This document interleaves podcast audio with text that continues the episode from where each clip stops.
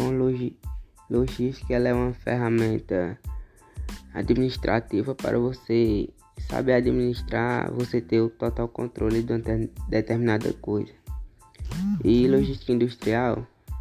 ela é para você ter o controle dentro da empresa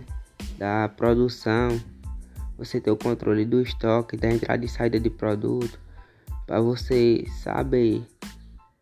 o tempo que você está desperdiçando num produto, ela serve para você ter o total controle, total planejamento daquele daquela atividade que está sendo realizada dentro da empresa.